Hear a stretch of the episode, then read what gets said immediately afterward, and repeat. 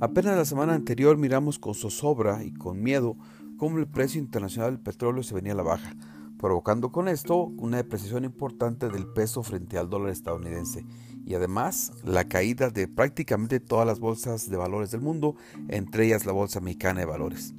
En esa semana el susto pasó al siguiente nivel, el coronavirus se instaló y empezó a crecer en nuestro país en una proporción similar a los diferentes países en los cuales ha estado. Algunas universidades, sobre todo privadas, suspendieron clases. Por otra parte, la Secretaría de Educación Pública hizo lo mismo con todo el sistema educativo nacional, ordenando suspensión a partir del 20 de marzo. Eventos masivos como la Liga MX, la Feria de San Marcos en Aguascalientes o bien el Festival de Musical Pal Norte, por ejemplificar algunos casos, se han visto cancelados o bien pospuestos para mejores tiempos.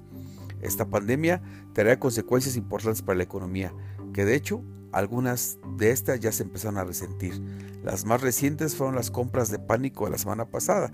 Tiendas de autoservicios se vieron abarrotadas en una especie de histeria colectiva que nada, en nada ayuda a solucionar el problema. Con las sugerencias que nos hacen las autoridades de salud, necesariamente se detendrá la actividad económica en gran medida. De hecho, es necesario.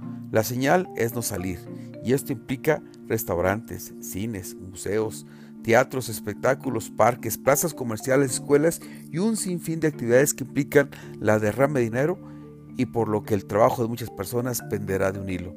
Si el consumo disminuye, es decir, que existe una contracción en la demanda, simplemente las grandes fábricas tendrán que detener su producción, con lo cual el empleo nuevamente se verá afectado de manera grave, a casi todos los niveles, sin mencionar que el desabasto en general está latente. Esto apenas empieza y las consecuencias económicas serán importantes. Es vital, muy vital, seguir con las recomendaciones de las autoridades sanitarias.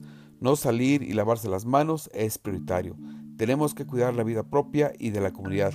A fin de cuentas, la crisis económica ya se ve a venir y es que, es que a lo mejor el planeta pedía gritos una pausa para reponerse.